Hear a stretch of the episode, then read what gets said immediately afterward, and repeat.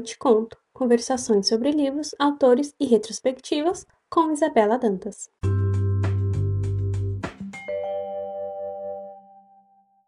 No episódio dessa semana falaremos sobre o livro Saboroso Cadáver, um romance visceral que caminha entre a crítica, o horror e o grotesco.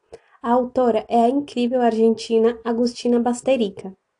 Você conseguiria apenas parar de comer carne? Não? Pois então. E já imaginou se o mundo como conhecemos entrasse em colapso? Pois é, nossa alimentação provavelmente não seria mais a mesma. Ficou curioso? Então, confira o episódio dessa semana do Eu Te Conto.